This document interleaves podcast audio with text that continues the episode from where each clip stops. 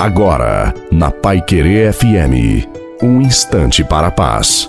Uma boa noite a você, uma boa noite também à sua família. Coloque água para o Pai abençoar no final. A tristeza matou a muitos e não há nela utilidade alguma.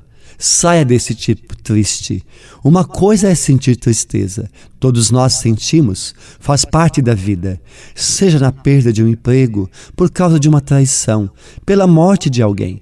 Mas não podemos nos entregar à tristeza. Lutemos contra ela. Tristeza não traz benefícios para ninguém.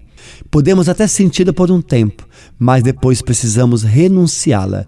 Não entreguemos nossa alma à tristeza, entreguemos sim a alegria. A bênção de Deus Todo-Poderoso, Pai, Filho e Espírito Santo, desça sobre você, sobre a sua família, sobre a água e permaneça para sempre. Desejo uma santa e maravilhosa noite a você e a sua família. Fique com Deus.